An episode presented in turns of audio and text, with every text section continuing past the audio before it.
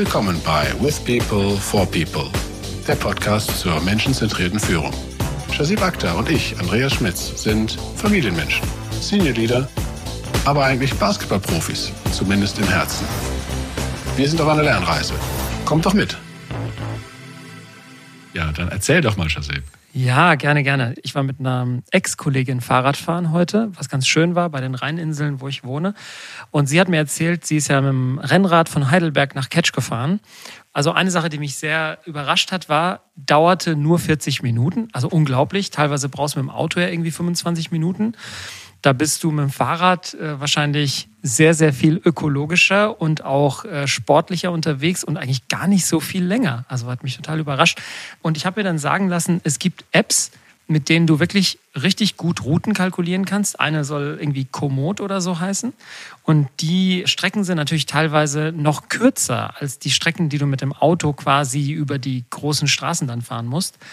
Und die andere Sache, die mich sehr gefreut hat, was sie erzählt hat, ist, sie weiß, dass sie gemeint ist. An der Stelle sei sie gegrüßt. Sie hat auf der Strecke unseren Podcast gehört, was mich sehr gefreut hat. Und da haben wir uns dann über das ein oder andere Thema unterhalten. Sehr schön. Hat sie eine der längeren Folgen gehört, die dann so um die 40 Minuten waren, dann wahrscheinlich. Das kann gut sein. Das kann gut schön. sein. Ja, schön, und bei ja. dir auch alles soweit im grünen Bereich? Ja, alles im grünen Bereich. Kein Fahrradfahren, aber ein bisschen Schwimmen und wie eben schon mal kurz äh, erzählt, das Wetter genutzt, auch wenn wir erschreckenderweise, genau wie du, festgestellt haben, dass momentan die Flüsse extrem wenig Wasser mit sich führen und das schon auch mal ja ein wenig Bedenken auslöst mit, wo, wo leben wir denn eigentlich und was ist denn jetzt momentan los. Aber auch das scheint ja äh, nicht ganz so aus heiterem Himmel zu kommen und ist, denke ich, auch mal eine, eine Diskussion zur gegebenen Anlass wert. Ja, total. Und weißt du, mir hat nochmal ein Gespräch mit meinem Bruder vorgestern ein bisschen vor Augen geführt, in welch guter Zeit wir eigentlich leben. Weil die Zeit, in der wir leben, haben wir die Muße und den Fokus, solche Themen zu besprechen, wie wir sie besprechen. Ne? Wie kann man Führung, Führungskultur besser machen?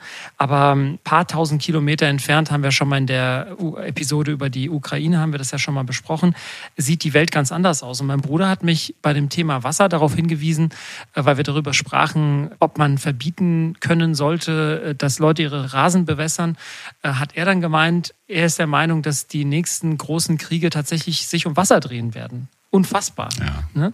Das macht mir da schon ein bisschen Angst, muss ich sagen. Ja, ich finde es gar nicht so weit hergeholt. Wir waren ja noch lange vor Corona mit der Familie eine Zeit lang in Südafrika. Zu der Zeit, als da gerade dieser extreme Wassernotstand war. Und da gab es ja viele Verbote. Und wir sind ja auch, äh, haben es erst wirklich realisiert, als wir an den leeren Flüssen beziehungsweise Seen und Stauseen vorbeigefahren sind, wo wirklich nichts mehr drin war.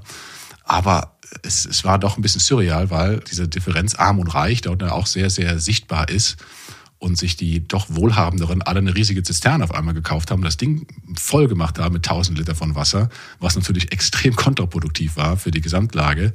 Aber du merktest so langsam, wie auch die Ungeduld und Unruhe stieg. Gott sei Dank hat es sich ja dann aufgelöst irgendwann, aber da denke ich mir, das hätte nicht mehr allzu lange dauern dürfen.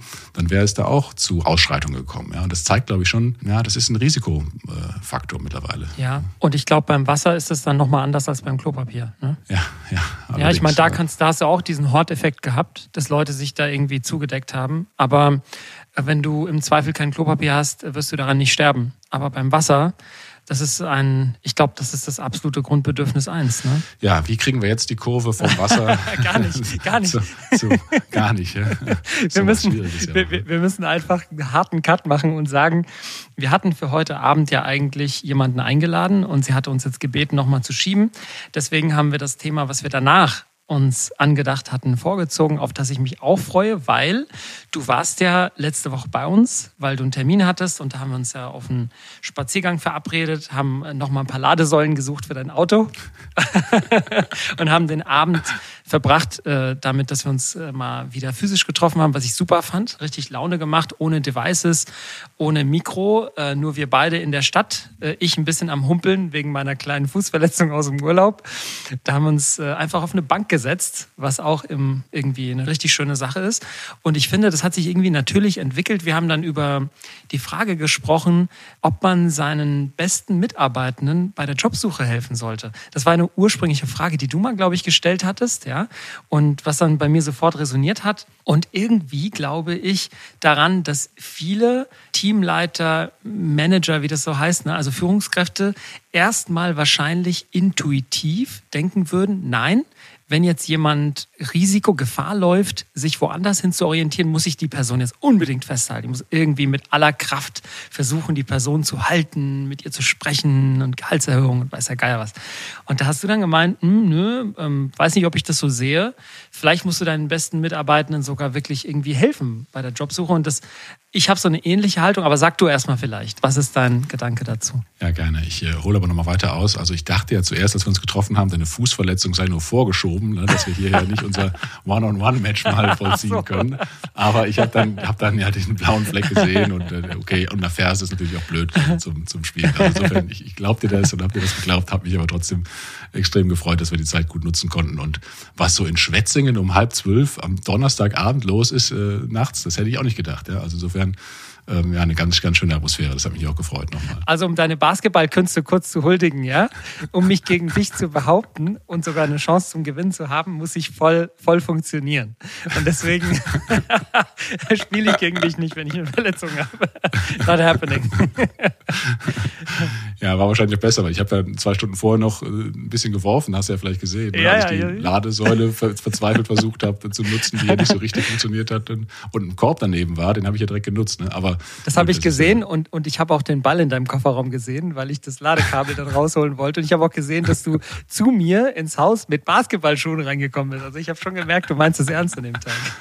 Ja, ja, eigentlich schon. Aber gut, naja, holen wir nach, holen wir nach. Nehmen wir ja. vielleicht auf.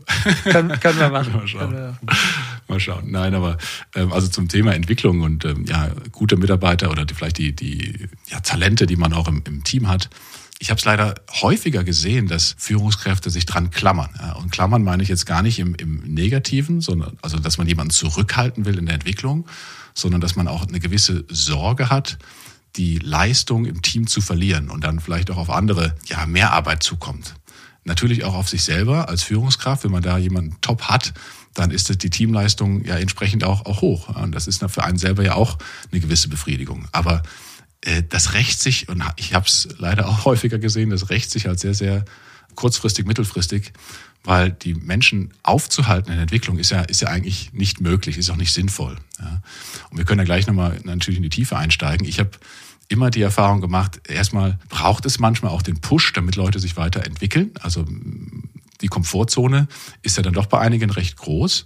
Äh, und trotzdem ist ein Riesenpotenzial da und dann bedarf es vielleicht wirklich mal den aktiven Push, auch zu schauen, was geht denn noch.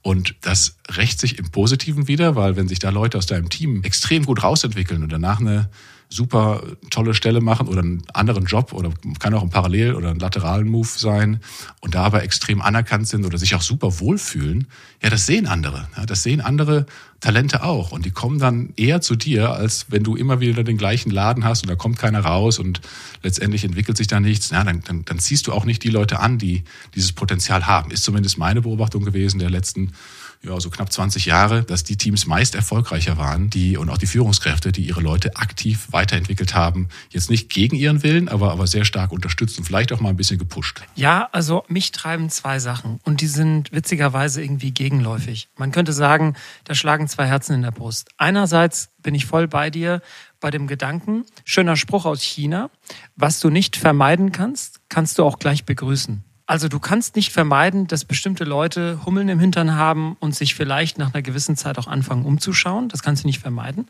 Du kannst es aber begrüßen und kannst damit sozusagen der Person unerwarteterweise unter die Arme greifen, helfen und sie überraschen damit, dass du ihre Entwicklung, die sie ja selber verantworten, unterstützt und damit vielleicht auch langfristig vielleicht die Person an dich bindest. Weil es kann ja sein, dass sie wiederkommen will. Wenn sie sagt, ey, der hat mich unterstützt damals und vielleicht wird es dann ein Bumerang. Das zweite Herz in der Brust ist, du hast ja, wenn jemand geht, erstmal ein Problem. Weil die Person meistens, ja, es gibt auch Leute, die vielleicht nicht so viel große Fußstapfen hinterlassen, aber meistens hat die Person ja irgendwas gemacht. Und wenn sie geht, muss das jemand anders machen. So. Und die Frage ist dann, wie löst du dieses Problem? Ich glaube, ähm, die Lösung für mich ist, das eine Problem, das eine Mindset, das erste mit der Entwicklung ist eine langfristige Perspektive. Und das andere, wie löse ich mein kurzfristiges Problem, ist eine kurzfristige Perspektive. Und ich glaube, man ist meistens gut unterwegs, wenn man langfristige Strategien hat.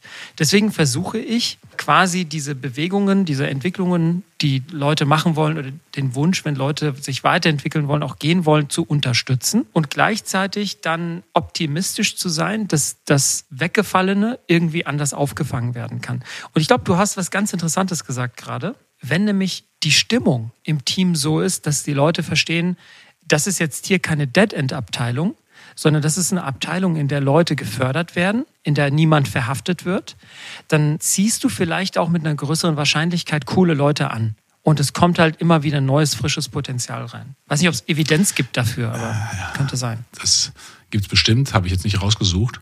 Aber du sprichst noch mal zwei Punkte an, die ich, die ich wichtig finde. Das eine war ja, du, du bindest die Leute langfristig ja irgendwo. Und das muss ja gar nicht zwingend sein, dass die wieder zu dir irgendwann zurückkommen ins Team oder du in deren Team, je nachdem, wie sie sich entwickelt haben. Aber du hast ja dann auch ein Netzwerk, ja. Also es sind ja Leute, die irgendwie was Ähnliches gemacht haben oder machen wie du. Insofern als Partner und das, das ganze Netzwerkthema ist natürlich auch nicht von der Hand zu weisen, was du dadurch auch erweiterst im, im eigenen Nutz. Aber die andere Dimension, das vielleicht noch ergänzend, also neben dem beruflichen ist es ja ein Mensch irgendwo, ja. Und du hast ja auch da das Potenzial vor Augen. Und ich finde es dann fairerweise zu kurz gegriffen zu sagen, naja, ich optimiere nur die Jobperspektive für meine Firma. Ja, natürlich habe ich irgendwo einen Auftrag und als, als Manager, Senior Leader da irgendwo auch äh, den Erfolg der Firma voranzutreiben. Aber die Person, die mir da, die mir vor mir sitzt, äh, eine ganze Person ist nicht nur auf den Job beschränkt, sondern da geht es ja auch noch danach und davor gibt es ein anderes Leben. Und ich finde das auch das mit zu betrachten, was passt denn für die Person am besten? Wie geht es denn der Person am besten im gesamten Leben? Da mag es mal sein, auch zu sagen, liebe Kollegin, lieber Kollege, ich sehe, dass das hier vielleicht auch nicht zusammenpasst und dass es woanders vielleicht besser wäre und ich helfe dir trotzdem dabei. Ja? Nicht, weil ich dich wegekeln will, ich finde dich klasse, aber genau deswegen, äh, um, damit du zufrieden, erfolgreich, glücklich sein kannst, bedarf es manchmal auch einen Wechsel. Das finde ich vollkommen okay, auch das zu sagen. Ich finde diesen Gedanken toll und ich bin da voll d'accord mit dir. Ja? Also ich bin voll auf der Linie, da auch im Kontext der lebenslangen Weiterentwicklung von Mitarbeitenden zu denken und über die eigenen Unternehmensgrenzen hinaus die Person zu unterstützen. Bin ich voll bei dir. Jetzt würde ich aber trotzdem gerne äh, dir zwei Fragen stellen. Also die eine Frage ist Richtung Devil's Advocate. Da würde ich jetzt sagen, stell dir mal vor, ich bin jetzt ein Unternehmensgründer. Ja, ich habe jetzt ein Unternehmen, gerne ein Startup mit 50 Leuten oder sowas oder sagen wir 30 Leute, realistischer. Und jetzt stelle ich dich ein als Head of People oder Head of Organizational Development oder was auch immer. So. Und jetzt hast du mit dieser Philosophie zwei, drei Leute rausbegleitet. Unsere äh, gute Leute hast du quasi rausentwickelt und gesagt, hey, und vielleicht bist du ja da im Scale-Up besser aufgehoben oder im Konzern oder sonst was. Jetzt komme ich zu dir und sage, hey Andreas, ja, also ich, ich schätze dich und ich schätze deinen dein Leadership-Style und deine Philosophie. Aber sag mal, wieso hältst du nicht unsere guten Mitarbeiter? Also was ist da los? Was würdest du dazu sagen? Ja, ähm, wenn, ich, wenn ich nur das eine machen würde, hätte ich, glaube ich, meinen Job auch nicht gemacht, weil für mich gehört ja auch immer dazu, den Kontakt zu halten zu, zu anderen guten Leuten. Also du sagtest ja eben, kurzfristig habe ich damit ein, ein Problem irgendwo. Und das stimmt, es ist sicherlich dann immer schwierig, gute neue Leute zu finden. Also müssen wir uns auch nichts vormachen, die, die warten jetzt nicht alle und stehen immer Schlange. Aber genau das denke ich, wenn du ein gutes Netzwerk dir geschaffen hast, wenn du auch weißt, was hast du für eine Notwendigkeit im Team, dann ist es zumindest mein Ansatz auch gewesen, immer zu schauen, dass ich ja permanent im Grunde im Recruiting-Modus bin, auch wenn ich jetzt nicht aktiv einstelle, aber dass ich immer Leute irgendwo kenne, die ich ansprechen kann, im Zweifel. Ja, dass die Pipeline äh, gefüllt ist. Nicht immer mit konkreten Jobangeboten und manchmal passt dann auch nicht oder das Timing ist schlecht. Aber ich finde es auch wichtig, dass ich, dass ich immer nicht planlos durch die Gegend laufe und alle nur wegentwickle, sondern genauso dafür sorge, dass Leute zumindest ansprechbar sind für, für neue Rollen. Ja, insofern möglichst dann die Spanne, die Zeitspanne gering zu halten, bis, bis diese Lücke wieder gefüllt ist. Und das Zweite, das klingt jetzt ein bisschen ja, sozialromantisch, ich denke aber trotzdem bietet es immer eine Chance an. Wenn, wenn jemand geht aus dem Team, egal wer, hast du immer wieder eine Möglichkeit, was Neues umzustellen. Ja, es bietet immer wieder die Gelegenheit zu sagen, okay, lass uns mal überprüfen, wo stehen wir denn da gerade? Ist das gut aufgeteilt, die Arbeit? Sind wir nach unseren Stärken eigentlich verteilt? Haben wir die gut genutzt?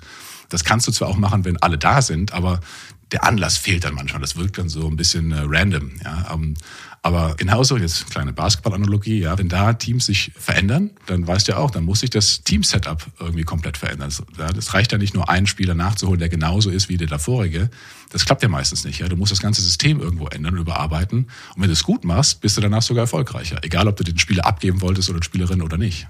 Also eine Veränderung aufgrund von äh, nicht planbaren Faktoren. Ne? Und dieser nicht planbare Faktor ist im Prinzip dann der Mitarbeitende. Und ich würde den gerne in die Gleichung mit reinholen, weil ich glaube, das eine ist, du hast ja dein Netzwerk genannt. Ja?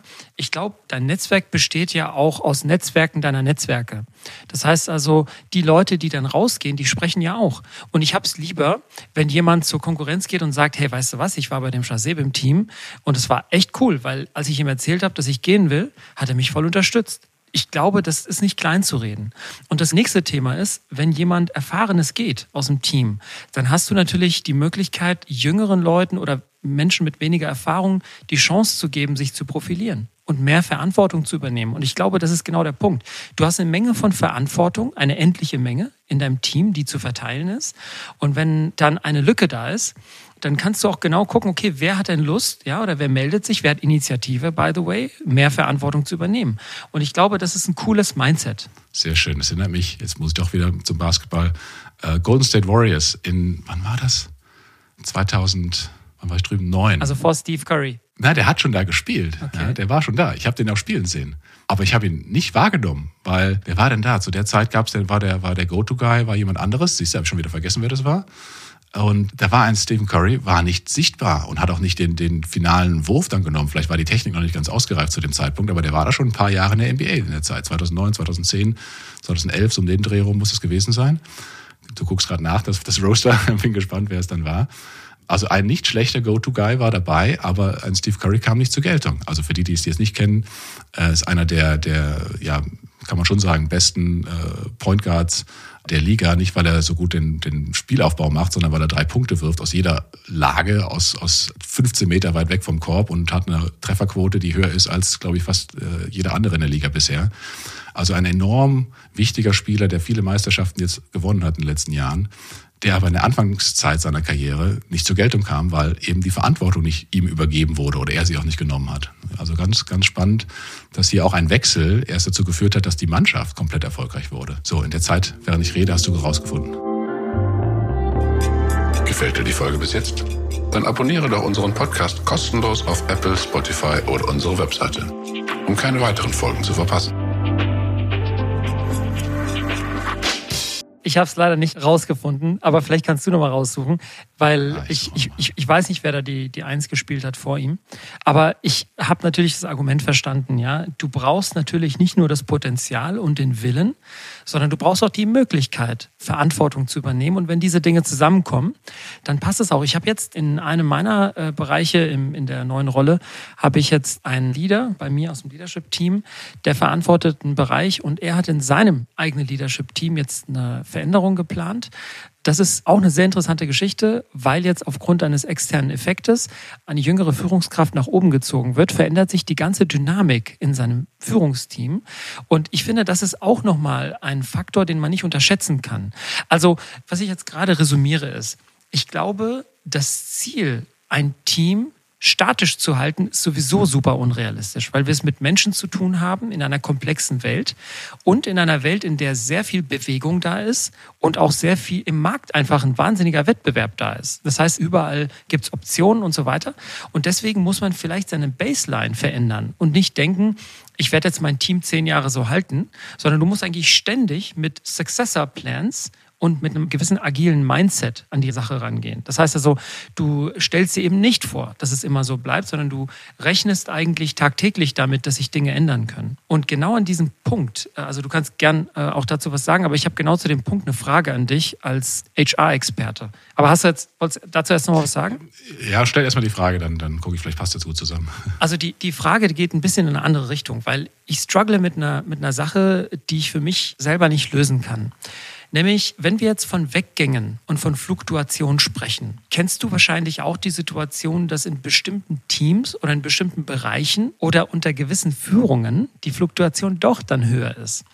Und obwohl ich dieses Mindset habe mit, ja, die Welt ist agil und du musst die Leute ziehen lassen, wenn sie ziehen wollen und so weiter, erwische ich mich dann doch manchmal dabei, dass ich mich frage, hey, sag mal, warum ist denn bei dem im Team jetzt ein bisschen mehr Fluktuation? Also macht er irgendwas falsch? Und da wollte ich dich einfach mal fragen, was ist denn da deine, deine Erfahrung und, und wie würdest du damit umgehen? Also kann ich gerne beantworten. Erstmal Monta Ellis war der, der, der Go-To-Guy ähm, zu der Zeit, ja, der dann die Golden State Warriors verlassen hatte und dann kam es zum Aufblühen. Ja, es kamen noch ein paar andere Spieler dazu, fair enough, aber äh, Monta Ellis und dann kam Stephen Curry zur Geltung.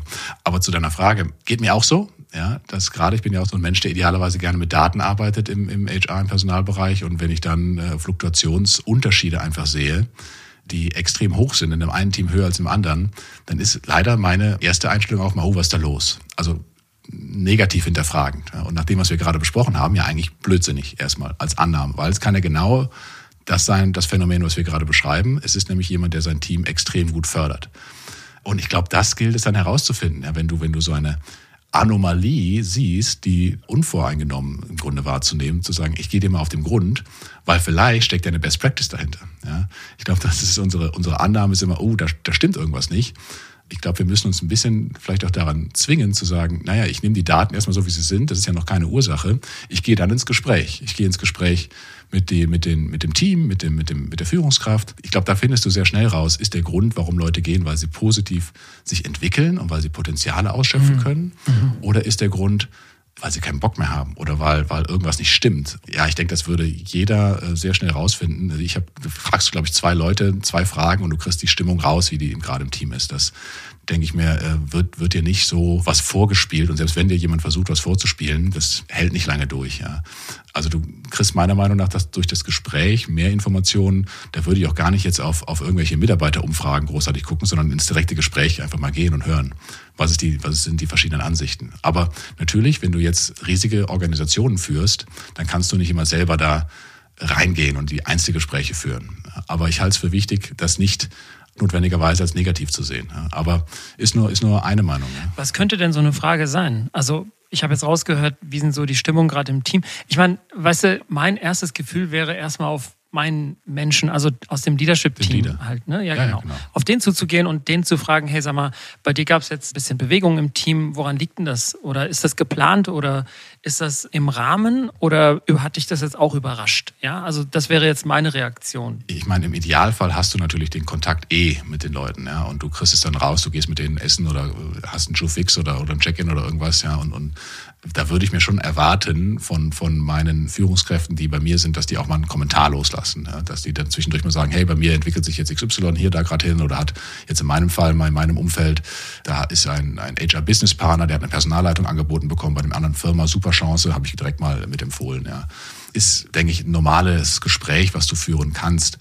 Was ich auch für wichtig halte, ist, dass du irgendwo den Kontakt hältst, auch zu den, zu den Leuten, ich nenne es mal hierarchisch darunter, aber das kannst du natürlich nur begrenzt. Das kannst du ja nicht äh, skalieren letztendlich auf der, auf der Ebene. Aber ich bin dabei dir. Ich würde erstmal in das Gespräch mit, der, mit den direkten Führungskräften gehen oder mit dem Führungsteam, um zu schauen, vielleicht auch im Team haben wir eigentlich das gleiche Verständnis. Ja. Was ist denn gesunde Fluktuation auch? Das ist ja nicht nur eine Zahl ist es ein, ein regretted loss, wie man so schön sagt. Und selbst das heißt nicht zwingend, dass es, äh, dass es nicht gewollt ist, ne, wie wir gerade eben festgestellt haben. Ganz genau. Also ich glaube, im Zeitalter von Data und Analytics, ja, kann man bestimmte Dinge zahlenmäßig auch überanalysieren. Da hilft dann vielleicht manchmal auch qualitativ ein bisschen tiefer reinzuschauen.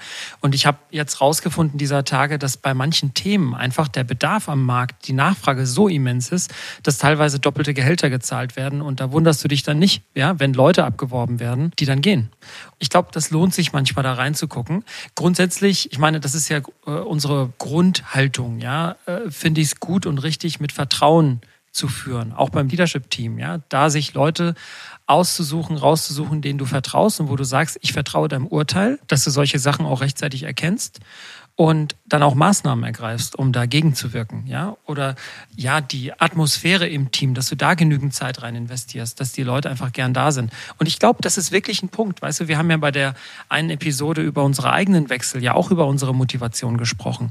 Wenn du es richtig machst und die Chance bekommst, redest du ja auch mit Leuten in deinem zukünftigen potenziellen Team. Und das ist für mich eigentlich so das Hauptargument, warum ich mich angezogen fühlen würde, in ein bestimmtes Unternehmen zu gehen oder in ein bestimmtes Team. Wenn wenn ich sehe, die Atmosphäre ist cool und mein Chef denkt quasi über seine Ziele hinaus auch an meine Ziele, an mein Leben. Und by the way, falls du dich erinnerst, ich habe ja diese eine Führungskraft, die ich so, so sehr schätze, auch im Kontext erwähnt, dass ich sie mal gefragt habe, sag mal, was machst du eigentlich, um eine gute Führungskraft zu sein? Und sie hat dann geantwortet, ich nehme die Leute, wie sie sind.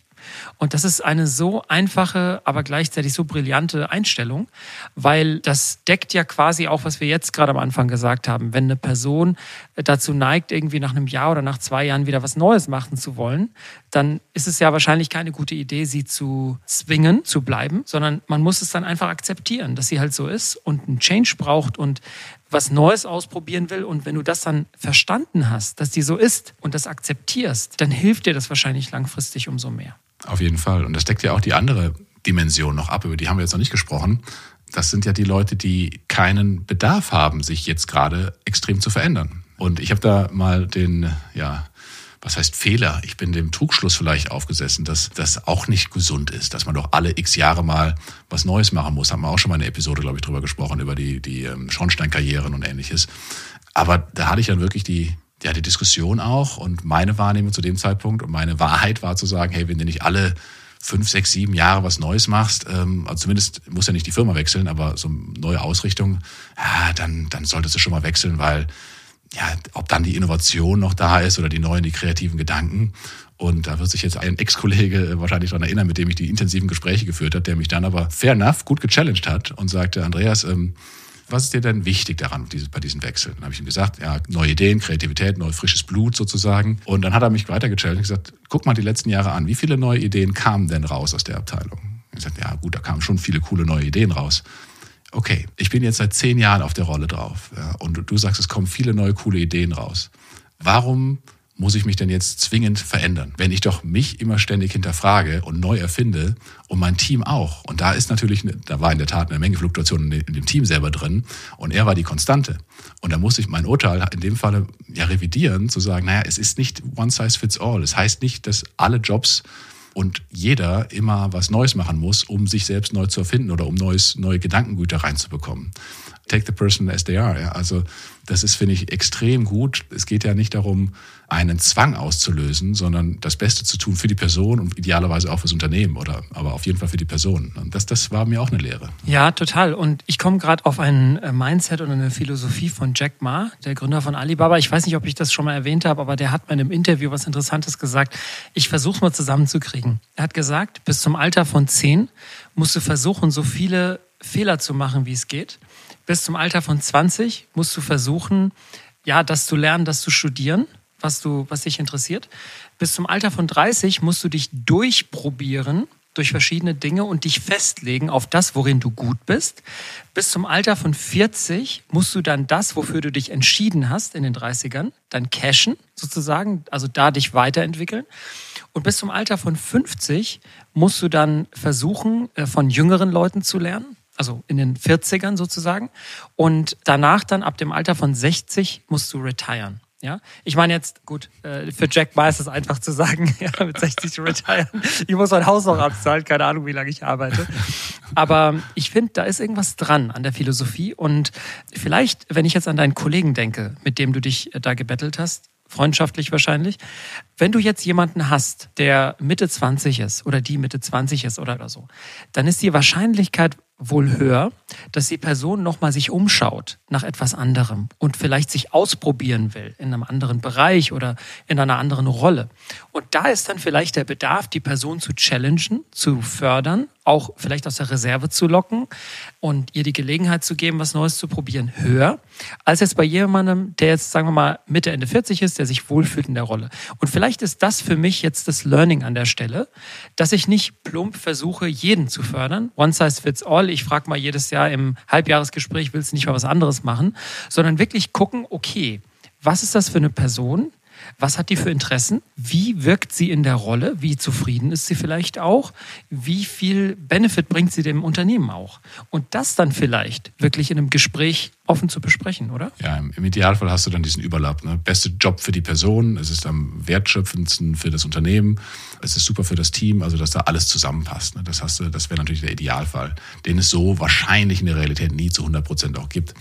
Aber ich finde trotzdem diesen, diesen Check zu machen, äh, für sich selber als auch mit der Person durchzubesprechen, äh, sinnvoll. Finde ich übrigens auch beim, beim Recruiting sinnvoll. Ja? Das auch nochmal anzuschauen, ist das eigentlich ein Good Fit für die Rolle, aber ist es auch ein Good Fit for the person? Ist das der richtige Schritt jetzt eigentlich? Ja? Absolut. Auch das finde ich sehr, sehr wichtig, ähm, weil du damit ja dir selber, der Person schon mal gar nicht auch einen Gefallen tust, wenn du sagst, hey, ja, du kannst mir zwar helfen, ich weiß zwar, eigentlich wäre was anderes besser, aber ich nutze jetzt einfach die Chance und, und stelle dich jetzt ein. Ja, das ist, das halte ich auch für risikoreich. Ja, genau. Und das ist eine kurzfristige Denkweise. Und, und by the way, wir werden ja über das Thema noch ausführlicher sprechen mit unserem Gast, ähm, den wir jetzt verschoben haben. Aber das ist so mein erster Spruch in einem Recruiting-Gespräch. Also ich finde nichts schlimmer, als wenn jemand nervös vor dir sitzt und du sagst dann, ja, sind Sie nervös? Oder ich duze die Leute eigentlich immer, sag dann, bist du nervös? Ja, ich bin nervös. Und dann sage ich, dann sage ich nicht, ja, brauchst du nicht weil die Leute sind ja trotzdem nervös. Ich sage dann immer, okay, ich verstehe dich. Es ist ein Interview. Ich werde mir so viel Mühe geben, wie es geht, um das einigermaßen entspannt und natürlich zu machen. Und, by the way, das ist jetzt der Gedanke, den ich teilen wollte. Ich sage immer, es ist nicht nur so, dass wir dich interviewen. Du interviewst uns auch. Und letzten Endes geht es hier nicht darum, ob wir dich wollen, sondern ob wir beiden zusammenpassen. Und zwar von beiden Seiten. Weil ich habe nichts gewonnen, wenn die Person zu mir kommt aber nicht glücklich wird, dann habe ich nichts gewonnen. Und das ist genau der Punkt. Damit schließt sich der Kreis irgendwie auch. Wenn du merkst, dass du jemanden bei dir hast, der oder die aber nach etwas anderem strebt, außerhalb deines Unternehmens oder außerhalb deines Teams, bist du vielleicht am besten bedient, wenn du über deine engen Grenzen deines Tellers hinausblickend sagst, wahrscheinlich ist es für alle besser, wenn die Person glücklicher ist. Ne? Und insbesondere im Unternehmen sollte es einem ja noch leichter fallen. Wenn eine Person eine Abteilung wechselt und dann sagt, ich gehe jetzt in einen anderen Bordbereich oder so, wie es in Konzernen ja üblich ist, ist es eigentlich ein No-Brainer, dass man die Person unterstützt und weiterentwickelt, oder? Es ist eigentlich ein No-Brainer und vielleicht das noch die letzte äh, Erfahrung aus dem Sektor sozusagen je mehr du versuchst, die Leute zu fördern und vielleicht auch ein bisschen wegzupuschen, umso schwieriger tun sie sich manchmal, dein Team zu verlassen. Ja? Auch das ist ja so ein Faktor, wo ich sage, hey, du musst, also jetzt komm, du hast doch viel mehr Potenzial, als die Rolle dir hergibt hier. Ähm, ich helfe dir jetzt mal und dann aber mehr und mehr der Widerstand manchmal kommt, zu sagen, hey, ich fühle mich aber hier wohl, ich kann mich doch ausleben, du gibst mir doch die Chancen und wie auch immer.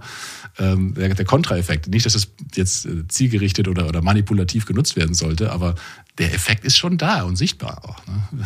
Vielleicht ist die Konklusion für mich, dass man ergebnisoffen in so ein Gespräch reingehen sollte mit, mit Mitarbeitenden und sie wirklich fragt, ehrlich und, und offen auf Augenhöhe, hey, sag mal, ist das gut, was du gerade machst? Fühlst du dich wohl? Passt das zu deinen Erwartungen? Schöpft es dein Potenzial aus? Und wenn nein, die Person wirklich zu unterstützen mit dem Gedanken, man sieht sich mindestens zweimal im Leben. Ich glaube, das ist keine so blöde Philosophie. Nee, und ich glaube, das ist doch ein schöner philosophischer Schlusssatz für diese Episode. Wir haben auch schon die Überleitung quasi zum nächsten Jahr gemacht, ähm, ja. das, äh, worauf ich mich auch wirklich freue. Insofern, José, vielen lieben Dank für die Reflexionen und die, die Philosophie heute. Hat mir Spaß gemacht. Bis zum nächsten Mal. Gleichfalls. Danke auch dir, Andreas. Bis bald. Ciao, ciao.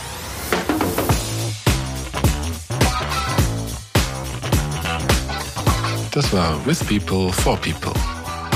Lass uns die Arbeitswelt gemeinsam ein bisschen besser machen durch menschenzentrierte Führung.